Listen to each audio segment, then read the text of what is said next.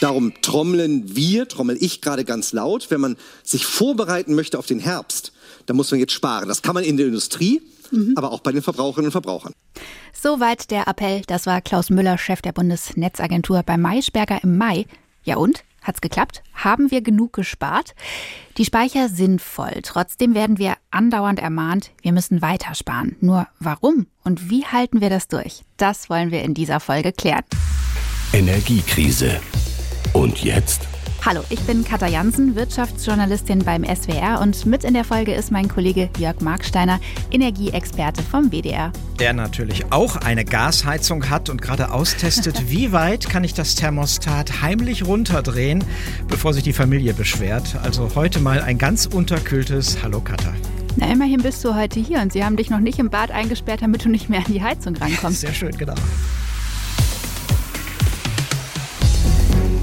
Aber hier Thema kalt. Das ist mir noch an einer ganz anderen Stelle begegnet, in den Einkaufsstraßen in der Stadt. Da habe ich mir in den letzten Tagen nämlich ein paar Mal gedacht, ach guck mal, man sieht den Schaufenstern an, dass wirklich schon Gas gespart wird. Keine Ahnung, ob sich diese Vermutung äh, wissenschaftlich erhärten lässt, aber in ganz vielen Geschäften hängen in diesem Jahr die ganz dicken Winterpullis. So ein bisschen, als hätten die Geschäfte erkannt, das wollen die Leute jetzt, weil sich viele vielleicht denken, oh ja, im Winter könnte mir bei runtergedrehter Heizung ein bisschen kalt werden, kaufe ich mir lieber mal einen Wollpulli. Ich finde das deshalb spannend, weil es in den Vorjahren teilweise richtig schwer war, dicke Pullover zu bekommen, einfach weil der Trend, glaube ich, eher war, lieber dünn, drin ist ja warm. Kann aber natürlich auch alles reiner Zufall sein. Tja, weiß ich auch nicht. Ich würde sagen, zieh dich warm an, denn mhm. Achtung, mein Fundstück der Woche, das ist ein Artikel auf tagesschau.de und der besagt, wenn es kalt wird im Büro, dann kann das für Frauen ein Wettbewerbsnachteil sein, Was? weil Männer im Vergleich dann leistungsfähiger sind. Oh. Ja, Quelle ist wohl eine Studie mit dem schönen Titel Kampf ums Thermostat und demnach können Frauen wohl besonders gut denken, wenn es warm ist. Heißt umgekehrt, kalte Büros sind dann ja eigentlich gute Zeiten für uns Männer. Ja gut, ich würde jetzt vermuten, ich kann auch am besten denken, wenn es warm ist und die Sonne scheint und meine nackten Füße im Sand stecken und mir jemand einen Eiskaffee bringt und die Wellen rauschen. Ja, klar. Ach, Genau, klar, so haben die das mit den 540 Probandinnen wahrscheinlich untersucht, so wird es sein.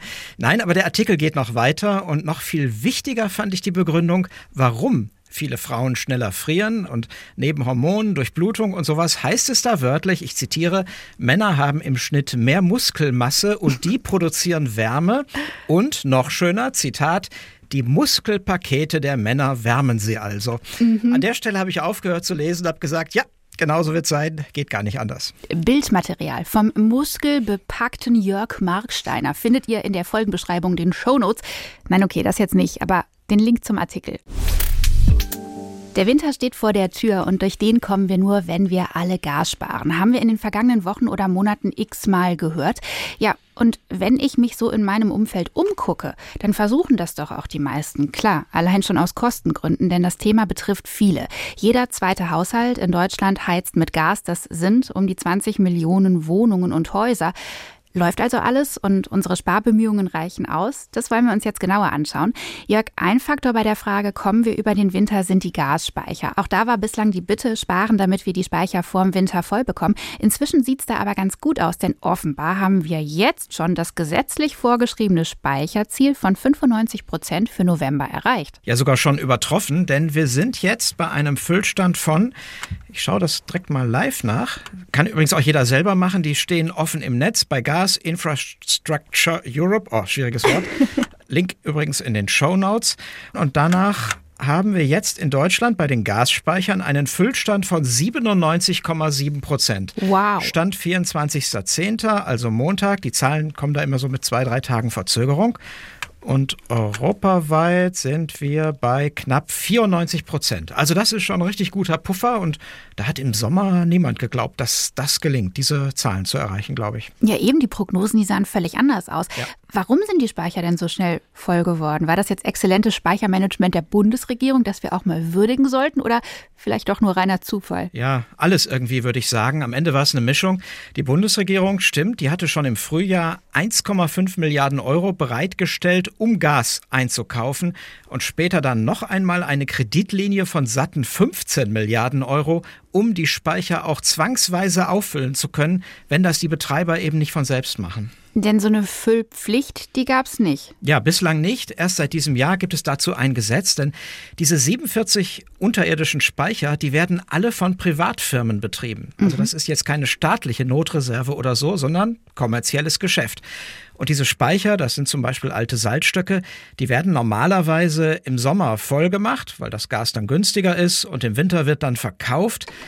Aber diese Firmen, die hatten bislang jetzt keinen Versorgungsauftrag oder so. Und das war genau das Problem mit diesen riesigen Speichern, die zum Beispiel Gazprom gehören. Die wurden nämlich im vergangenen Jahr einfach nicht mehr befüllt und waren dann schon im vergangenen Winter fast leer. Mhm. Da hatte auch niemand wirklich Alarm geschlagen, ist mein Eindruck. Und erst in diesem Sommer ist die Bundesregierung da jetzt ziemlich massiv eingeschritten. Das war dann der Schritt mit der Treuhandverwaltung und dem Zwangsauffüllen. Ja, genau. Da wurde also wirklich für sehr viel Geld Gas zum Einspeichern zusammengekauft. Und dazu kam dann auch noch, die Versorgungslage war ganz gut. Es kamen viel mehr Schiffe mit Flüssiggas nach Europa, als man Anfang befürchtet hatte. Mhm. Die Industrie hat weniger verbraucht und auch das vergleichsweise warme Wetter im Frühjahr, das hat auch dazu beigetragen, insgesamt in dieser Mischung, dass die Speicher jetzt doch so ziemlich voll sind. Das klingt ja alles durchaus verlockend. Die Speicher, die sind schon zu über 97 Prozent gefüllt. Prima könnte man sich denken, dann brauchen wir über Spanier gar nicht weiter diskutieren, dann ist das Ziel doch erreicht. Aber was man an der Stelle klar sagen muss, die Speicher, selbst wenn sie wirklich bis an die Ränder voll sind, die bringen uns bei weitem nicht über den Winter. Wie lange reicht das, was da drin ist? Ja, man schätzt so zwei bis zweieinhalb Monate bei einem normalen Winter, sagt die maßgebliche Behörde in dieser Sache rund um Gas, nämlich die Bundesnetzagentur. Zweieinhalb Monate, das ist gut, aber reicht eben nicht bis zum mhm. Beginn des Frühlings. Und es wäre vielleicht auch keine gute Idee, die komplett leer laufen zu lassen, denn für den Folgewinter, also 23, 24, müssen die ja auch wieder gefüllt werden. Ab Frühjahr 23 dann und dann ja wohl ohne russisches Gas. Und wenn man dann bei Null anfangen müsste, also das wäre schon sportlich. Wirtschaftsminister Habeck, der ist da etwas optimistischer, sagt, ja, selbst dann würden wir das hinbekommen. Aber klar, einfacher wäre es natürlich deutlich, wenn jetzt in diesem Frühjahr die jetzt nicht weiter als 25 Prozent Füllstand oder so sinken. Die Speicher alleine, die reichen also nicht. Deshalb muss weiter ordentlich Gas gespart werden. Das betont auch immer wieder gebetsmühlenartig Klaus Müller, der Chef der Bundesnetzagentur. Wir brauchen mindestens 20 Prozent Einsparungen im Vergleich zu den Vorjahresdurchschnitten. Ja, 20 Prozent einsparen, sonst wird's eng. Das wiederholt der Chef der Bundesnetzagentur wirklich seit Monaten, wirklich unablässig. Ein Kollege, der kam auf die Idee, wegen dieser ständigen Warnungen nannte er ihn schon den Karl Lauterbach der Energiesicherheit. Finde ich auch nicht schlecht.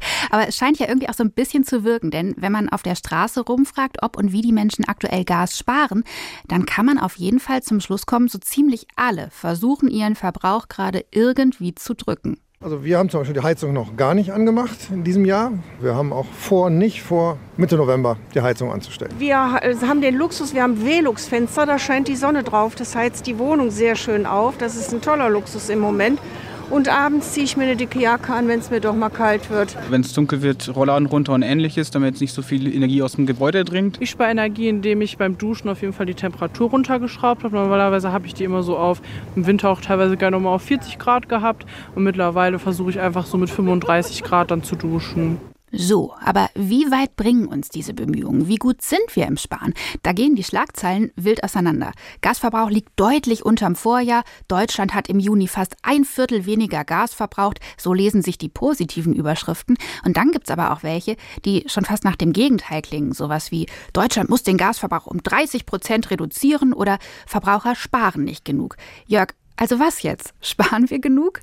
Ja, da geht echt einiges durcheinander. Also, nach allen vorliegenden Daten ist es so, ja, wir sparen beim Heizen, wir schränken uns ein, und trotzdem kann es sein, dass wir mehr Gas verbrauchen als in den Vorjahren. Klingt erstmal unlogisch und paradox. Ich gebe mal ein Beispiel. Wenn jemand sagt, jetzt ausgedacht, mir ist alles egal, gespart wird nicht, ich brauche 20 Grad in der Wohnung. Und draußen haben wir goldenen Oktober, schön warm, 14 Grad dann muss er oder sie ja bis zu dieser Wohlfühltemperatur, 20 Grad, eine Lücke von 6 Grad schließen. Mhm. Ja, so, von der Außentemperatur auf die Wohnung. Und braucht dafür Gas. Okay, keine Einsparung vorhanden. Nehmen wir einen anderen Fall. Jemand ist im Gegenteil super sparsam und dreht wirklich radikal runter. Also statt 20 nur noch 17 Grad in der Wohnung. Das ist schon echt frostig. Jetzt ist es draußen aber sehr kalt. Also nicht 14, sondern nur noch 4 Grad. Und dann braucht dieser sparsame Mensch Gas, um eine Lücke von 13 Grad zu schließen. Also doppelt so viel wie der verschwenderische Mensch im ersten Fall, obwohl sich jemand dann so sparsam verhält. Okay, es hängt also am Ende nicht nur vom Verhalten, sondern eben auch stark vom Wetter, genauer von den Temperaturen draußen ab. Ja, genau. Und so entsteht eben manchmal Verwirrung. Also, wenn ich nur auf den Gesamtverbrauch an Gas in Deutschland schaue und der steigt, hatten wir jetzt im September zeitweise, dann sieht das aus wie, oh je, die Menschen verbrauchen mehr Gas, also sparen sie nicht. Mhm. Das muss aber gar nicht stimmen. Das kann einfach auch am Wetter liegen. Aber diesen Effekt, den könnte man doch auch rausrechnen. Ja, machen auch einige, das kann man so einigermaßen. Einige Untersuchungen, zum Beispiel beim Deutschen Institut für Wirtschaftsforschung in Berlin, da wird das gemacht. Temperaturbereinigt heißt das dann, wenn man mhm. gucken will, wie ist das Verhalten. Und da sieht man dann wirklich, ja, die Verbraucher ändern im Moment ihr Verhalten und sparen Gas, und zwar wohl erheblich. Also nach den vorliegenden Daten haben sie seit Ende September jede Woche und das ist schon viel, 20 bis 30 Prozent weniger verbraucht als in den Jahren 2018 bis 2021, wenn man diesen Wetterfaktor mal rausrechnet. Ich würde sagen, gut gemacht, aber die Bundesnetzagentur, die macht das nicht. Ne? Die haben Ende. September Alarm geschlagen und gewarnt, der Verbrauch steigt zu stark.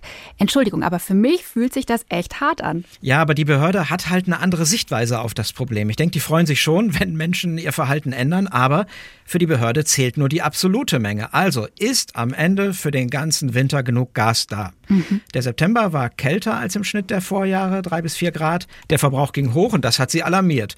Warum der jetzt hochging, also ob es kälter war oder ob die Menschen sorgloser waren, spielt für sie erstmal keine Rolle. Für die ist nur entscheidend, schaffen wir es, den Gesamtverbrauch, absolute Menge, dass der am Ende 20 Prozent niedriger ist als in den Vorjahren. Mhm. Weil nur dann ist nach ihren Berechnungen garantiert, dass wir sicher durch den Winter kommen, also ohne Rationierung für die Industrie. Warum dann der Verbrauch sinkt um diese 20 Prozent, ob das an uns liegt, am Wetter oder an beidem, das ist für sie im Grunde nicht relevant. Komm, wir legen nochmal den Finger auf die Wunde. Jetzt okay. gab es vergangene Woche eine Studie des Potsdam Instituts für Klimaforschung, die sagt, Vergesst die 20 Prozent. Eigentlich müssten sogar 30 Prozent eingespart werden. Und bislang hätten übrigens auch die Privaten viel zu wenig getan. Ja, die kamen wetterbereinigt auf eine Einsparung in den Privathaushalten von nur drei Prozent, hat für viele Schlagzeilen gesorgt. Aber ein Grund dafür war, dass die schon mal von einer ganz anderen Basis ausgingen, denn die Forscher haben nur die erste Jahreshälfte ausgewertet. Aha. Wir, ja, also bis äh, Juli. Und wir erinnern uns, diese ganze Debatte, kein Gas mehr aus Russland, Preise explodieren, das fing ja erst so richtig im Sommer an, kann man sagen. Und das war genau die Zeit, wo Verbraucher spontan gar nicht so viel sparen können, weil sie ja gar nicht geheizt haben. Also die Zahlen sind im Grunde etwas veraltet. Da würde ich denen der Bundesnetzagentur mehr vertrauen. Und dass die Forscher eine Einsparung von 30 Prozent fordern, das bedeutet jetzt nicht, dass sich die Lage verschlimmert hat oder dass die das noch kritischer sehen, sondern diese Forschungsgruppe, die hatte noch etwas andere und breitere Ziele. Da ging es jetzt nicht nur um die Frage, kommen wir durch diesen Winter, sondern da ging es auch um Aspekte wie Klimaschutz und welche Folgen das auf Preise hat, wie wir unabhängiger werden können und so weiter. Und da sagen sie, wären 30 Prozent eigentlich nötig. Okay, was ist das jetzt? Ich habe uns was mitgebracht. Das ist meine kleine, nette Klangschale. Ich hatte irgendwie gerade das Gefühl, wir haben über sehr spannende, aber auch sehr viele Sachen geredet. Und ich dachte, so ein bisschen Entschleunigung, weißt du? Okay. So. Muss jetzt auch so ein Om von mir kommen, ja? Om. Durchatmen, kurz mal zurücklehnen, mal strecken. Ich angel meinen Kaffee nochmal von der Seite und dann. Hm? Okay. Können wir jetzt weitermachen. Erfrischt und ausgeruht weitermachen. Mit übrigens noch einer Sache, die ich so ein bisschen undurchsichtig finde. Wer spart eigentlich wie viel? Erinnerst du dich am Anfang der Energiekrise? Da haben wir auch bei uns im Team viel auseinandergedröselt, wer hat welchen Anteil am Gasverbrauch, also Industrie, private mhm. Haushalte, Unternehmen, öffentliche Einrichtungen und wer kann wo sparen. Wie ist denn da jetzt eigentlich der aktuelle Stand? Ja, am Anfang war das alles mehr so theoretisch, hatte ich den Eindruck. Jetzt ist das sehr praktisch. Mhm. Also größter Abnehmer mit 40 Prozent bei Gas ist die Industrie. Und die haben am Anfang auch am meisten gespart. So 20 bis 25 Prozent weniger verbraucht als Vorjahr. Das lag zum Teil daran, dass sie es einfach konnten. Mhm. Also es gibt so ein Stichwort, das heißt Fuel Switch. Also man wechselt den Brennstoff. Statt Gas konnten manche Betriebe eben Kohle oder Öl benutzen. Oder es gab technische Innovationen, die haben Prozesse umgestellt. Und dann gab es auch sowas in der Industrie bei Betrieben wie ungewolltes Gassparen, einfach weil die Kosten so extrem hochgegangen sind. Da haben sich manche Produktionen schlicht und ergreifend nicht mehr gerechnet. Die waren unrentabel und die haben dann ihre Produktion runtergefahren, weil sich zu diesen Kosten eben kein Abnehmer mehr findet ist zwar gut, weil Gas gespart wird, aber der Grund hm. natürlich eigentlich ziemlich fatal. Es gibt da auch einen Begriff, der im Moment in der Industrie die Runde macht, Demand Destruction, also sparen, aber wirklich dann äh, mit fatalen Folgen. Okay, wie sieht es bei den Otto-Normalmenschen aus? Ja, bei den Privathaushalten ist das ein bisschen anders. Bei uns ist Gas vor allen Dingen Heizenergie. Okay, auch ein bisschen Warmwasser, aber so 80, 85 Prozent geht im Grunde in die Heizung. Mhm. Und das heißt, die konnten eigentlich die Privathaushalte so richtig sparen erst mit Beginn der Heizsaison, also ab September, Oktober. Und nach den aktuellen Zahlen Bundesnetzagentur für Mitte Oktober sieht es so aus, in absoluten Zahlen Industrieverbrauch Gas minus 27 Prozent, private Haushalte minus 31 Prozent. Mhm. Verglichen mit 2018 bis 2021, also ein Drittel weniger über den Daumen. Das ist schon richtig gut, auch wenn das Wetter dabei natürlich geholfen hat. Klingt super. Aber stimmt das auch? Weil eigentlich wird ja gar nicht differenziert zwischen privaten Haushalten und den Unternehmen, die eben nicht industrielle Großverbraucher sind. Also wenn man jetzt zum Beispiel mal Bäckereien, Keramikbrennereien, Reinigungen, Autowerkstätten und so nimmt, die fallen in den Auswertungen alle unter Haushalte, mhm. ja? Dann kann ich doch gar nicht verlässlich sagen, wie viel die Haushalte sparen, oder? Ja, guter Punkt. Da ist was dran. So ein Stadtwerk weiß tatsächlich heute nicht, ob das Gas, was durch die Röhren geht, an Privathaushalte oder an kleine Firmen geliefert wird. Das erfahren die eigentlich erst im Nachhinein durch Ablesung und Abrechnung. Etwas anders ist das bei großen Industrieabnehmern. Die haben einen Zähler mit tagesaktuellen Daten. Mhm. Und so kann man ein bisschen rumrechnen dann, was den Verbrauch angeht. Man nimmt einfach die Gesamtmenge, die durch die Röhren geht, minus diese Industrieverbraucher. Dann weiß man, der Rest geht an Haushalte und kleine Firmen. Aus der Erfahrung, der Abrechnung weiß man, dieser Teil private Haushalte, kleine Betriebe, das teilt sich so ungefähr auf. Zwei Drittel Privathaushalte, ein Drittel Handel und Gewerbe, also Geschäfte zum Beispiel. Ob sich das jetzt geändert hat, weiß man noch nicht. Mhm. Ich habe nochmal nachgesehen bei der Bundesnetzagentur. Da stehen die wöchentlichen Verbräuche der einzelnen Bereiche online. Wen das interessiert, Link in den Show Notes, ist auch ganz spannend. Aber auch da werden Haushalt und Gewerbe zusammengefasst. Also bei wem die Sparappelle jetzt im Moment am allermeisten fruchten, lässt sich schlicht und ergreifend im Moment noch nicht sagen. Weitersparen und teils auch noch mehr, noch besser sparen. Ist also auf jeden Fall angesagt in Sachen Gas. Und ich verstehe jedem, dem jetzt gefühlt die Zunge am Boden hängt und der sich denkt, ja super, immer noch mehr. Ist also durchaus ein heißes Pflaster, dieses Thema. Wie bekommen wir uns dazu, noch mehr Gas zu sparen? Welche Anreize helfen? Welche Methoden bewirken vielleicht sogar das Gegenteil? Darüber sprechen wir mit Gerhard Rehse, Professor für Umweltpsychologie an der Uni Koblenz-Landau. Hallo, Herr Rehse. Ja, hallo. Jetzt stecken wir ja gerade irgendwie so ein bisschen in der Krise nach der Krise. Also erst Corona, da war schon viel Verzicht angesagt. Jetzt sollen alle Energie sparen. Können die Menschen gerade überhaupt noch gut auf was verzichten? Also wie groß sind unsere mentalen Kapazitäten noch?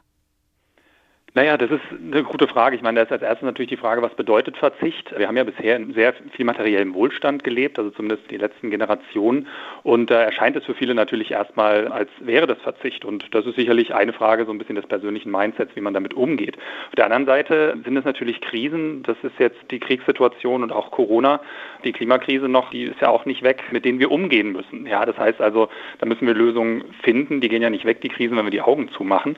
Und das das für viele von uns natürlich Schwierigkeiten bereitet. Das ist vollkommen klar. Wir mögen das einfach nicht als Menschen im Allgemeinen mit Verlust konfrontiert zu werden. Also wir haben so eine sogenannte Loss Aversion, nennt sich das, also wirklich so eine Aversion gegenüber Verlusten. Das ist überhaupt nicht schön. Aber im Moment zumindest sieht es danach aus, als würden wir da nicht drum rumkommen. Seit Monaten sagen uns gefühlt viele Menschen in vielen Interviews oder auch Pressekonferenzen, dass wir Gas sparen müssen. Wenn man jetzt erreichen möchte, dass die Menschen maximal viel sparen, ist dann diese Strategie, dass immer wieder und wieder gemahnt wird, aus psychologischer Sicht der beste Weg? Da funktioniert jeder halt ein bisschen anders. Ja, also manche reagieren tatsächlich auf so Mahnungen am besten, andere ja, machen da vielleicht dann irgendwann die Scheuklappen dicht, wie es so schön heißt. Andere akzeptieren das vielleicht eher, wenn es anstatt von Mahnungen irgendwie ein positives Bild gibt, was ja auch möglich wäre, nämlich dass man eben die Solidarität und sowas nochmal stärker anspricht. Ich glaube, die wichtigste Frage ist, dass wir eine Politik haben, die da entsprechende Weichen stellt und auch eine Politik, die vielleicht authentisch da bestimmte Sachen vorlebt. Ich glaube, das wäre wahrscheinlich viel effektiver, als zu sagen, hier Leute, jetzt spart bitte auch noch das letzte bisschen Kubikmeter Gas, wenn wir gleichzeitig sehen, dass bestimmte andere Bereiche überhaupt nicht angetastet werden. Das heißt, wenn Sie sich jetzt vorstellen, Sie sitzen morgen als Berater bei der Bundesregierung mit am Tisch, was würden Sie denen empfehlen aus psychologischer Sicht? Ich würde empfehlen, dass das Maß aller Dinge Gerechtigkeit sein müsste. Wenn wir Themen mit so einem Gerechtigkeitsfokus, mit Gerechtigkeitsaspekten behandeln, dann sind wir in der Regel sehr viel zugänglicher und auch sehr viel bereiter, bestimmte Dinge zu tun. Aber natürlich auch, wenn ich das Gefühl habe, gerecht behandelt zu werden. Ja, also das ist ja so eine der Kernkommunikationsaspekte. Ich möchte von meinem Gegenüber, um was es auch immer geht in Verhandlungen, auf Augenhöhe wertgeschätzt und gerecht behandelt werden. Und ich glaube, das ist gerade in der Kommunikation eine Sache, die völlig in die Hose geht im Moment. Also nehmen wir mal an, man würde wirklich jetzt an den relevanten Stellschrauben drehen.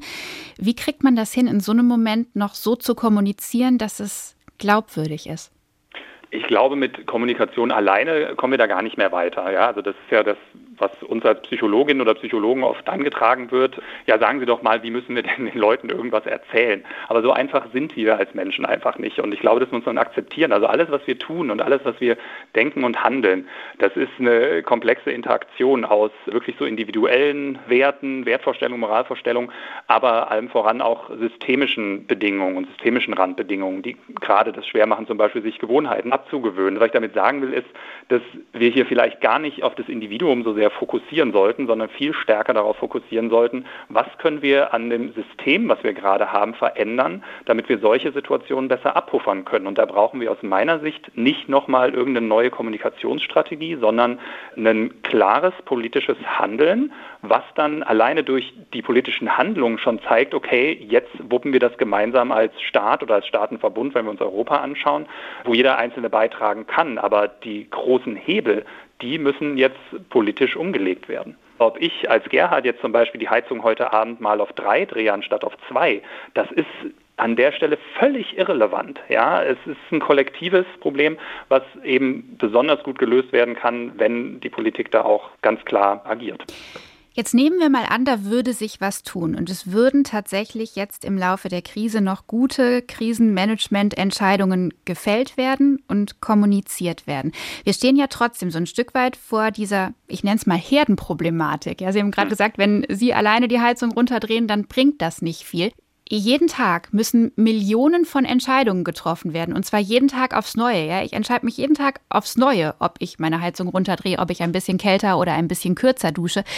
Wie motiviert man diese Menge an Menschen, Millionen von richtigen Entscheidungen zu treffen? Wir wissen jetzt aus Forschung zu allen möglichen Bereichen wie Energiesparen und so aus den letzten Jahren, dass es so eine Reihe von Kerneinflussfaktoren gibt, die vor allem sozialer Natur sind. Was heißt das? Also zum Beispiel wird der Einfluss von sozialen Normen sehr häufig unterschätzt. Ja, wenn ich weiß, okay, meine Nachbarn und Leute, die mir lieb sind, die sind da auch total dabei, äh, energiesparend unterwegs zu sein, dann motiviert mich das auch. Ja, warum? Ich bin ein soziales Wesen und mich interessiert, was andere Leute von mir denken und ich möchte auch, dass sie gut von mir denken. Und wenn gerade so die soziale Norm, die moralische Norm ist, energiesparend zu sein und ich sehe, alle um mich herum machen das, dann motiviert mich das total.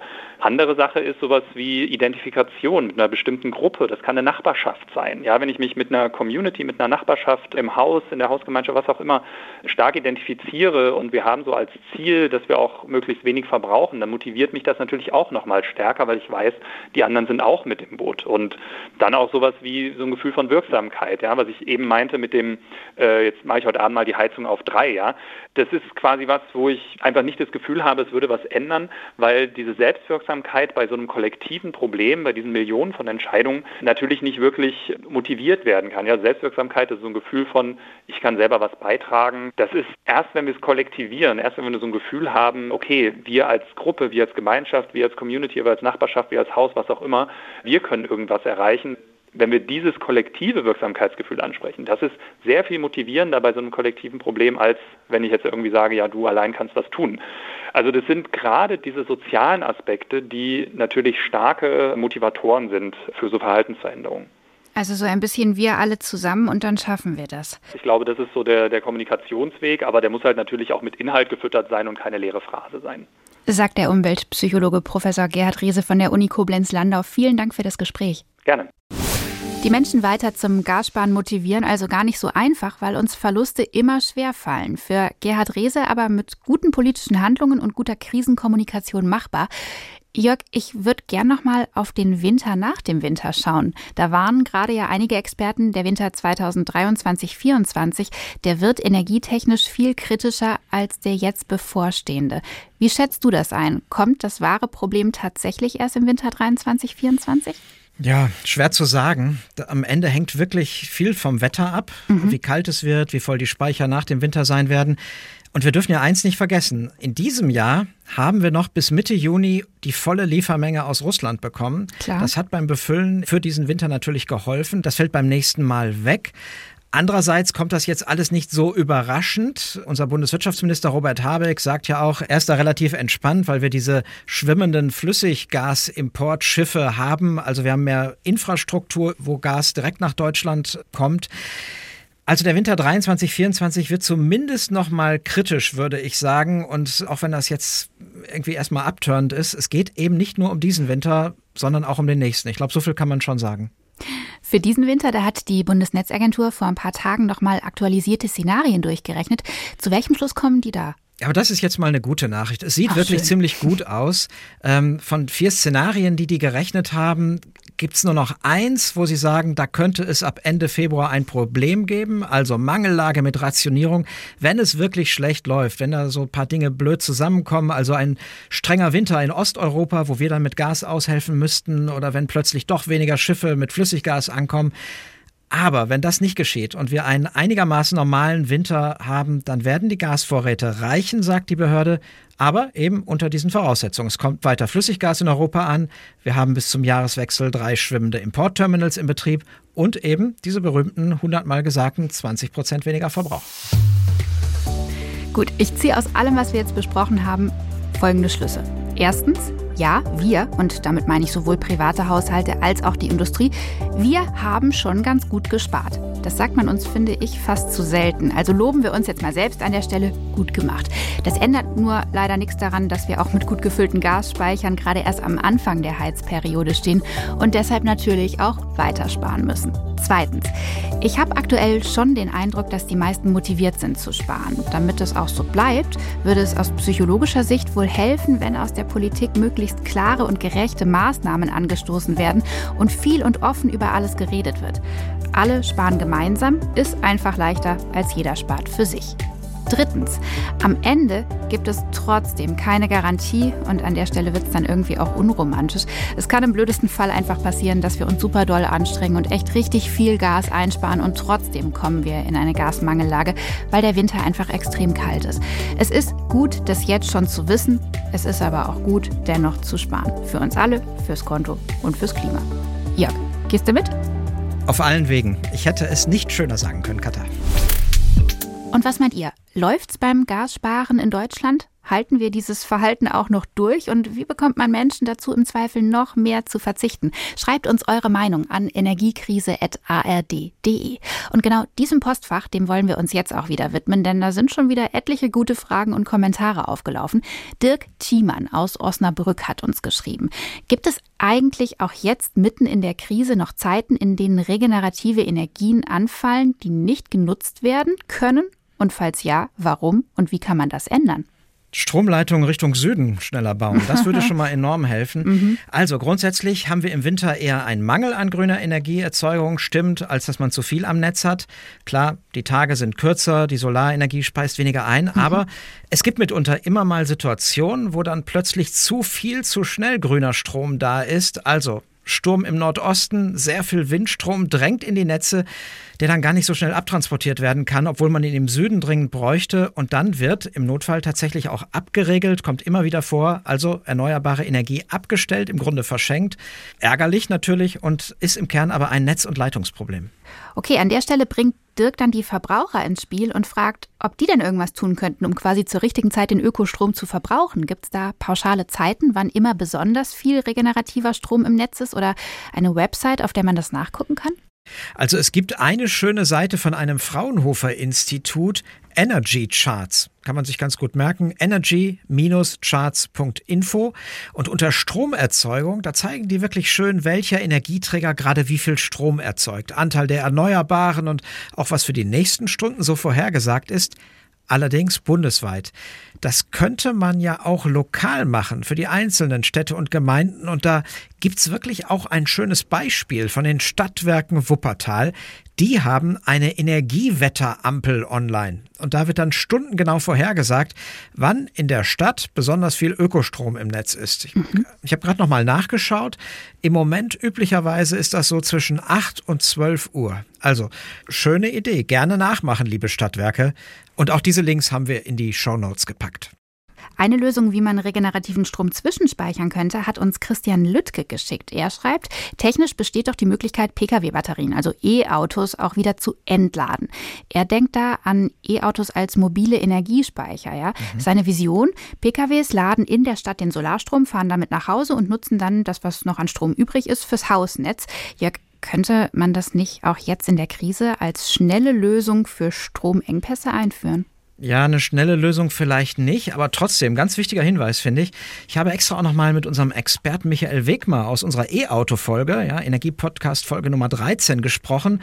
Und er sagt auch, natürlich hat das Charme. Und die Batterien in den immer mehr Elektroautos, die könnte man nutzen, zum Beispiel um Lastspitzen, also Phasen, wo man besonders viel Strom benötigt, auszugleichen. Mhm. Technisch ist das machbar. Nur dieses Laden in beide Richtungen, bidirektionales Laden, sagt man dazu. Das wird eben bislang leider nur von sehr wenigen Autoherstellern angeboten. Auch die Standardisierung der Kabel, die Technik, das ist noch nicht so weit in der Normierung, wie es sein könnte. Ärgerlich eigentlich, aber mit Blick auf die Zukunft, ja, keine Frage, total spannend. Und ich finde, dieses Thema Stromspeicher, darauf brachte mich dann die Mail, könnte man eigentlich auch mal auf die Liste künftiger Podcast-Themen setzen, oder? Also mhm, ich würde mhm. sagen, danke für den Hinweis, schreiben wir auf. Ja, total. Und dann haben wir noch ein Thema, das gerade einige Haushalte beschäftigt. Mein Mann und ich, wir streiten uns gerade. Sollen wir die Wohnung durchgehend beheizen oder nur, wenn wir zu Hause sind? Mal schauen. Wir haben das letzte Jahr durchgehend beheizt und mussten 170 Euro draufzahlen. Also, wir warten. Gibt es da aus energetischer Sicht eigentlich eine klare Empfehlung fürs nur stundenweise Heizen? Oder Jörg, hast du vielleicht einen Trick, wie man es durchgehend warm haben kann und trotzdem sparen? Ja, also von den beiden hat jeder irgendwie so ein bisschen recht. Ähm, also vom Bund der Energieverbraucher gibt es dazu folgende Empfehlung. Der Mittelweg ist der beste. Also mhm.